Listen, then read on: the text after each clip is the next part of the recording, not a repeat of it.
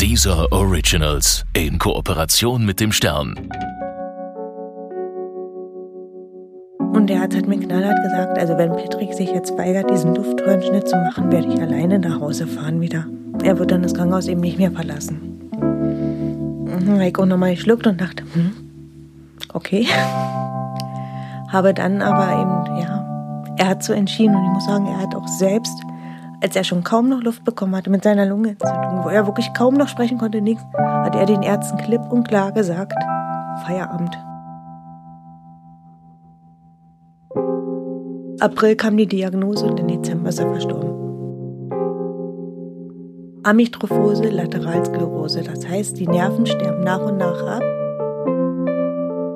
Man kann sich weder selber kratzen, noch kann man irgendeine Mücke weghauen, man kann nichts. Und im Endstadium, wenn dann wirklich dieser Punkt erreicht ist, wenn die Beine, wenn gar nichts mehr geht, dann ist man komplett auf Hilfe angewiesen.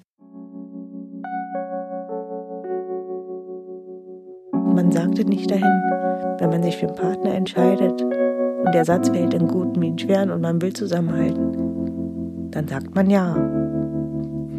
Und ich muss ehrlich sagen, wenn die Chance bestünde, dass er noch leben würde, ich hätte die Aufgabe auch noch 30 Jahre gemacht oder 40 oder 50. Wenn ich ihn dafür hätte bei mir behalten können, natürlich.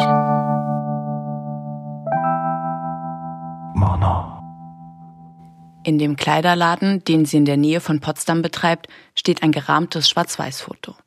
Es zeigt einen kräftigen, strahlenden Mann mit einer Blume am Revers an seinem Hochzeitstag.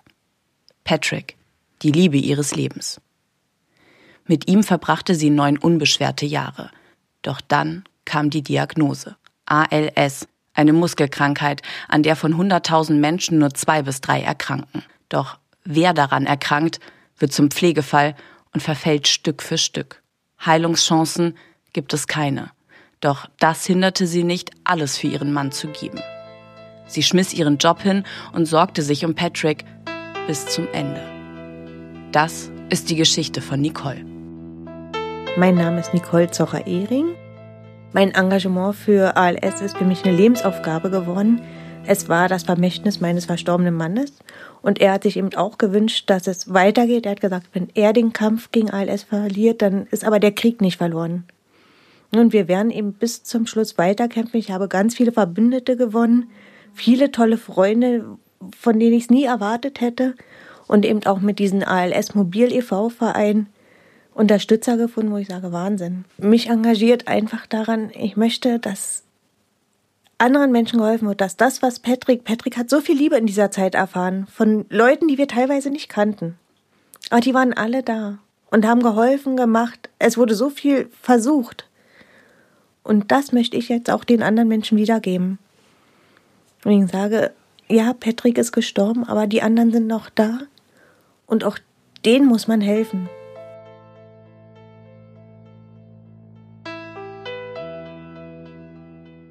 Patrick, der beste Vater der Welt, der treueste Freund, den man sich vorstellen kann, immer ein Lächeln auf den Lippen gehabt, immer hilfsbereit, nie gegen irgendjemand böse, also wirklich der Sonnenschein. Und auch in Potsdam wurde er immer als der Sonnenschein von Potsdam mit betitelt. Es gab niemanden, der ihn nicht mochte. Also man musste ihn mögen oder lieben. Was anderes ging nicht.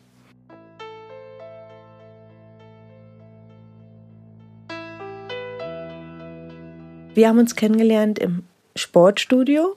Und zwar hat der Patrick damals mein Sportgerät blockiert. Er hat sein Handtuch drüber gelegt und lieber mit seinen Sportkollegen sich unterhalten, Späßchen gemacht und hat mich halt am Training gehindert. Das habe ich beim ersten Mal bemängelt. Dann wollte ich nochmal an das Gerät, da war wieder blockiert und dann hat er irgendwann gesagt, na so wird es nichts, dann lass uns lieber essen gehen. Und das haben wir dann auch gemacht und drei Tage später sind wir zusammengezogen. das war Patrick.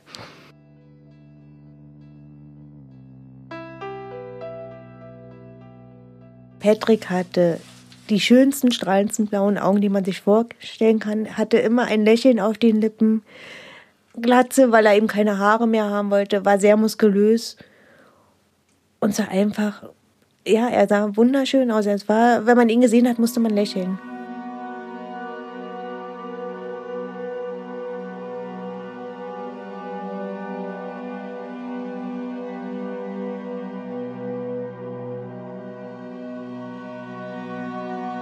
Die Diagnose kam im April 2016. Er hat allerdings davor schon Anzeichen gespürt, aber man wusste ja nicht was. Also es fing schon gut ein Jahr vorher an, dass er nicht mehr zum Training regelmäßig gegangen ist, dass er ab und zu maulig war. Immer meinte Mann, die Arbeit war so stressig, er schafft die Gewichte nicht. Dass es an einer ALS lag, die ja zum Kraftverlust und alles geführt hat, daran hat keiner gedacht. Und er war handwerklich immer sehr begabt, hat es dann aber nicht geschafft. Wir haben uns einen neuen Schrank gekauft. Er hat eine Woche versucht, den aufzubauen ist schon völlig explodiert, wollte alles zurückschicken. Kam der Nachbar rüber, stand nach einer Stunde, weil diese ganze Feinmotorik nicht mehr funktioniert hat. Er hatte vom Februar an bis April 20 Kilo knapp abgenommen. Also wirklich innerhalb von zwei Monaten über 20, es waren über 20 Kilo, die er verloren hatte. Und der Arm wurde immer bewegungsunfähiger. Der eine zuerst, der linke war es zuerst. Amytrophose Lateralsklerose. Das heißt, die Nerven sterben nach und nach ab und durch dieses Abstellen der Nerven werden die Muskeln nicht mehr versorgt. Die Muskeln bauen sich ab und nach und nach wird der ganze Körper gelähmt und man stirbt letztendlich in den meisten Fällen an einer Atemlähmung. Und letztendlich wurden wir dann, beziehungsweise er entlassen an einem Freitag mit den Worten, Sie haben wahrscheinlich ALS, machen Sie sich noch ein paar schöne Tage, Wochen, Monate, wie auch immer. Er war manchmal wie so ein großes Kind. Er hat's gehört so, ja, habe ich trotzdem nicht. Was wollt ihr jetzt? Habe ich trotzdem nicht. Was wollt ihr jetzt? Also er hat es für sich nicht angenommen. Wir sind wirklich nach ja, 14 Uhr durften wir das Krankenhaus verlassen. Dann wollte er erstmal einkaufen fahren. Dann sind wir wirklich zu Netto, haben eingekauft. Und er wollte überhaupt nicht mehr drüber reden. Und man merkt auch, was für ein toller und liebevoller Mensch er war. Seine Bru sein Bruder und seine Oma hatten zwei Wochen später Geburtstag und er hat nichts gesagt. Er wollte dem Bein den Geburtstag nicht versauen. Und da hat er gesagt, du musst doch, nein, nicht am Geburtstag. Mein Bruder soll einen schönen Geburtstag haben und Oma auch. Nein, nicht am Geburtstag. Mein Bruder soll einen schönen Geburtstag haben und Oma auch. Und da merkt man eben, Patrick, der war besonders. Also er wollte dann auch nicht das Mitleid von allen, sondern erst die anderen und hat dann auch wirklich viel später erst gesagt, was er hat.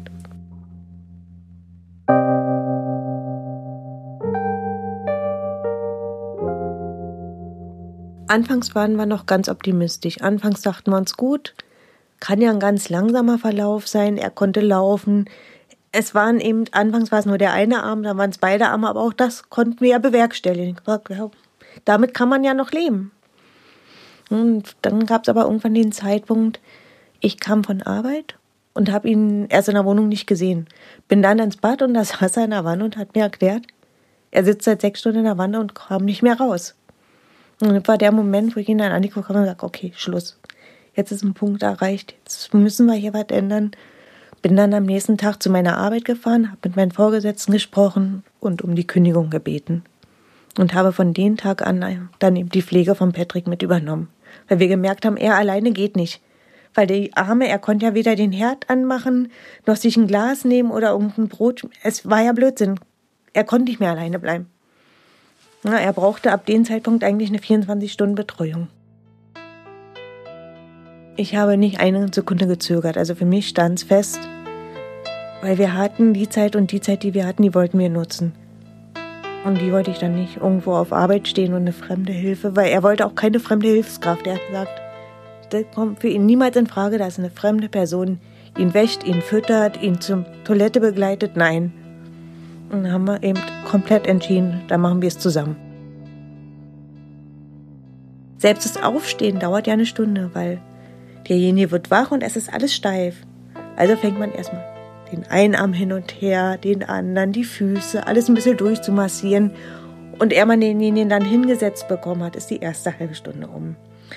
Er man es dann geschafft hat, vom Bett in den Rollstuhl rüber zu schieben auf den Sessel, vergeht eine Stunde.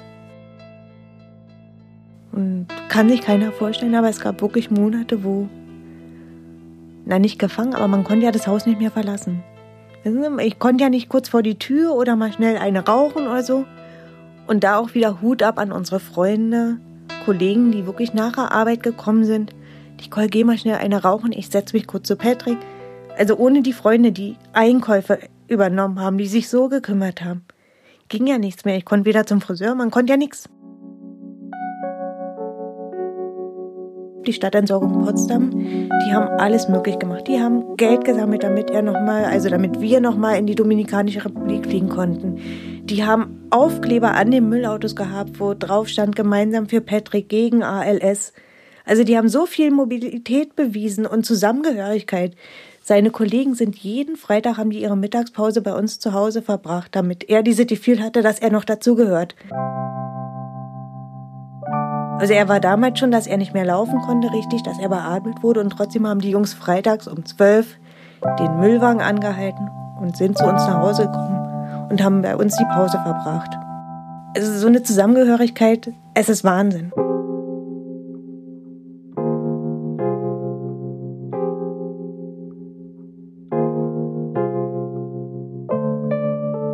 Auf wem hätte man wütend sein sollen? Ein Arzt ist kein Heiliger. Keiner kann dir sagen, was morgen passiert. Ich kann morgen auch vor die Tür gehen, überfahren werden. Du kriegst eben im Leben keine Garantie oder ich sage mal, alles ist vergänglich.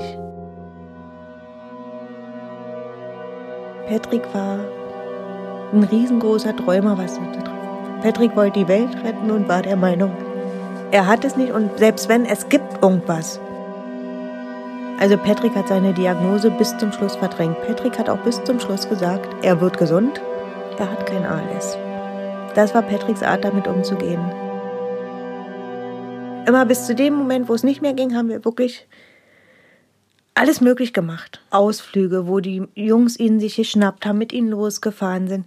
Spontane Grillfeiern im Garten, wo er dann einen schlechten Tag hatte und wirklich drin saß und Wetter war schön. Dann sind wirklich seine ehemaligen Kollegen mit quietschenden Reifen vorgefahren, haben Grill im Auto gehabt, haben alles schon vorbereitet, zack, zack, aufgebaut.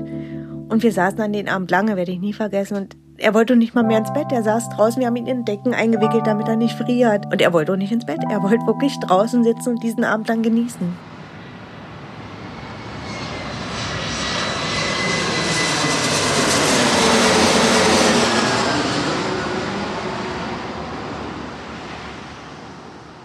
Und seine allergrößte Liebe galt neben seiner Familie der Dominikanischen Republik. Also das war so unsere zweite Heimat. Es war Patricks letzter Wunsch. Er hat gesagt, er möchte noch mal das Meer sehen, er möchte noch mal seine Freunde sehen.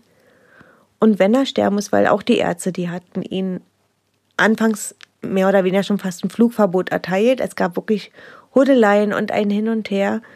Und als ich dann mit den Ärzten gesprochen hatte und meinte, warum?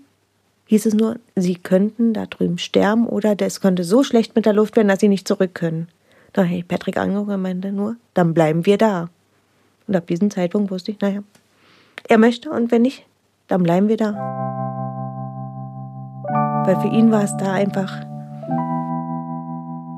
er hatte da seinen Frieden und er war ein Mensch, er konnte den ganzen Tag sitzen, aufs Meer gucken und war dabei glücklich. Also er wollte nie der große Manager werden oder ein großes Auto, ganz viel Geld verdienen.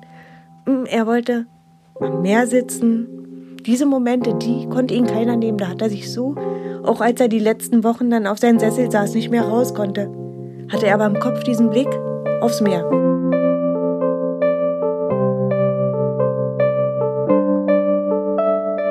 Im Urlaub hat er nochmal ein kleines Aufblühen gehabt, allerdings auch mit ganz wehmütig. Also wir saßen auch, muss ich ehrlich sagen, am Strand, haben auch gemeinsam geweint. Es gab Momente, wo ich dachte, ja, er hat für sich festgestellt, er konnte ja auch alleine nicht mehr ins Meer. Weil September, da war der Wellengang schon so stark, dass selbst hätte ich ihn halten wollen, ich hätte ihn nicht gehalten bekommen. Nun wäre er umgefallen, er wäre ja nicht mehr hochgekommen. Also waren wir nochmal fast am Wasser. Gute Freunde haben uns damals begleitet. Er konnte das Meer sehen und hat ihn auch gereicht. Und nach dem Urlaub, als wir wiederkamen, da haben wir dann von Mitte September bis Dezember hat er das Haus gar nicht mehr verlassen. Problem war, die Beine waren mittlerweile so schwach, dass ich mit ihnen alleine nicht raus konnte. Krankenkasse war aber der Meinung, so ein Treppenlift oder so ein irgendwas, um den Rollstuhl dann runterzufahren. Nein, wurde nicht genehmigt. Weil er muss ja das Haus nicht verlassen. Er hat ja ein Bad und alles da. Und somit wurde ihnen die Möglichkeit verwehrt, vom September bis Dezember wirklich nochmal rauszukommen. Ich habe im Rahmen der Möglichkeiten mich versucht, so gut wie möglich anzupassen. Als er zum Schluss war, man muss sich vorstellen, er konnte natürlich auch nicht mehr alles essen. Ne? Vieles musste püriert werden und gemacht werden. Und natürlich habe ich dann auch gesagt, gut, dann mache ich das auch nicht. Und ich habe dann wirklich auch gesagt, nee, ich kann jetzt hier keine Pizza oder so essen. Der Geruch, das ist ja alles so gemein. Dann haben wir eben zusammen die Pampe gegessen und das ging auch. Natürlich, also die Momente, dass er Angst hatte zu sterben, die gab es des Öfteren. Und ich habe es auch gemerkt an seinen Blicken, auch an seinen Lächeln. Also wer Patrick kannte und weiß, wie er mal gelächelt hat, weil wenn er gelächelt hat, dann nicht nur mit dem Mund, auch die Augen, es hat alles gestrahlt. Und wenn man nur mal in sich geht und sich die Bilder der letzten Monate anguckt, er hat gelächelt. Aber es ist nicht mehr in den Augen, dieser ganze Glanz war weg. Diese Lebensfreude, diese Verrückte, dieses Wir machen es jetzt, was kostet die Welt, alles egal, war eben nicht mehr da. Auch die Müllmänner, die ja jeden Freitag kamen, haben mich mehrmals angeguckt in den letzten Wochen und gesagt, Nicole, bist du vorbereitet? Weil man hat es natürlich gesehen, er war ja, es blieb ja nicht mehr viel übrig. Von diesem starken, kräftigen Mann war ja zum Schluss nicht mehr viel übrig. Von 90 auf 60 Kilo. Also da war nichts mehr. Keine Muskelmasse und eben alles schlaff. Und es war auch kurioserweise ein Freitag. Die Müllmänner waren nämlich noch da, konnten sich dementsprechend auch noch verabschieden. Und am Freitag hatte er so massive Atemprobleme und stand eben kurz vor einer Lungenentzündung. Und ja, um zwölf kamen die Müllmänner, haben noch geholfen, ihn mit anzuziehen und haben, haben bei ihm noch gut zugeredet, dass wir ins Krankenhaus müssen, er wollte nicht. Er sagt, nee, und wir schaffen das und wir müssen ins Krankenhaus. Da war auch, was ganz schlimm für mich war, ab einem gewissen Moment konnten wir uns nicht mal mehr küssen, weil er hatte Angst, dass man ihm die Luft klaut. Also, wenn man zu dicht drangegangen ist, dann hatte er das Gefühl, er bekommt zu wenig Luft. Somit blieb dieses Körperliche, wenn er die Maske aufhatte, konnte man ihn mal drücken, ja. Aber ansonsten die Nähe ging nicht mehr. Der Notarzt hat festgestellt, nach Bad Belzig nicht mehr möglich. Wir sind dann ins Bergmann-Krankenhaus gekommen. Und der Arzt hat mir knallhart gesagt, also wenn Patrick sich jetzt weigert, diesen Luftröhrenschnitt zu machen, werde ich alleine nach Hause fahren wieder. Er wird dann das Krankenhaus eben nicht mehr verlassen. Und Heiko nochmal geschluckt und dachte, hm, okay. Habe dann aber eben, ja, er hat so entschieden und ich muss sagen, er hat auch selbst, als er schon kaum noch Luft bekommen hatte mit seiner Lungenentzündung, wo er wirklich kaum noch sprechen konnte, nichts, hat er den Ärzten klipp und klar gesagt, Feierabend.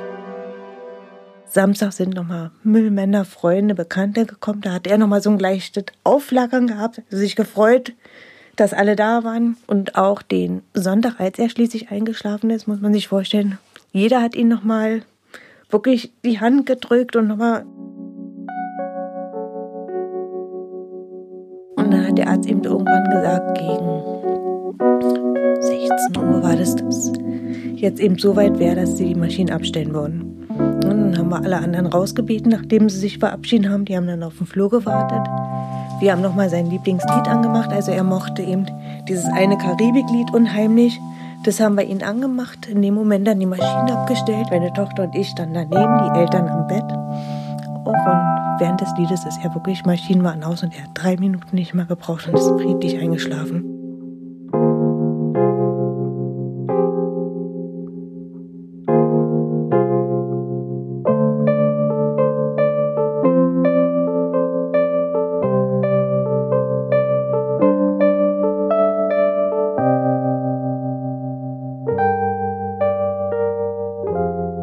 Patrick hat zum Beispiel seinen Geburtstag immer zelebriert. Jedes Jahr hat er eine riesen Geburtstagsfeier haben wollen, mit allen Freunden, mit Grillen oder Backschwein und möglichst alle noch in den Pool, wenn es geht. Und er hat gesagt, dann nach seinem Tod, wir feiern Patricks Geburtstag trotz allem. Sämtliche Müllmänner sind gekommen. Wir haben eine Riesenfeier gemacht, sind um 22 Uhr alle und es war kalt in den Pool gesprungen. Und an den Tag sind eben auch der Christian und sein Bruder gekommen, weil ich gesagt habe, Mensch, ihr gehört dazu, kommt einfach. Und an den Abend haben wir uns ganz lange unterhalten und dann meine ich, Mensch, Jungs, wisst ihr, wie blöd das ist? Ich würde so gern mal wieder ins Kino, alles. Aber die Männer wisst ihr ja, wenn man sagt, äh, die denken ja gleich, weiß ich was. Und hoffe, meinten sie, dann gehen wir mal mit dir, wenn was ist. Und es hat sich dann eben so ergeben. War ich mit den Christian im Kino, dann haben wir uns unterhalten und irgendwann haben wir uns eingemeint, na, hm.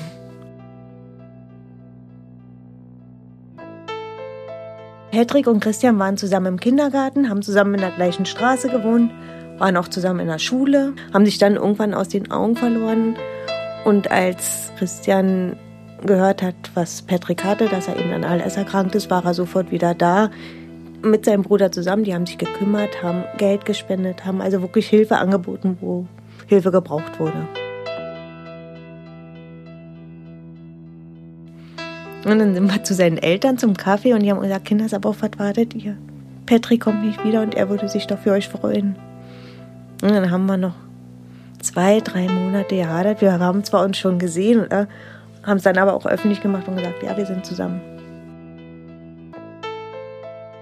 Sagen wir mal, ich habe einige Freunde verloren, wo ich dachte, es sind Freunde, die mir dann aber ins Gesicht gesagt haben, ah, du bist Patricks Frau, Patrick ist tot, du musst jetzt alleine bleiben. Wo ich mir dachte, aber ich, 40 und jetzt alleine und lebe vielleicht nur 40 Jahre, wozu? Ich habe ja auch ein Leben. Das heißt doch nicht, ich würde ihn nie vergessen, das wird nie passieren. Aber trotz allem ist es jetzt ein neues Kapitel. Es wird nicht besser, es wird nicht schlechter, es wird anders. Und ersetzen kann niemand Patrick und die Aufgabe hat auch keiner, weil er ist nicht ersetzbar. Mana.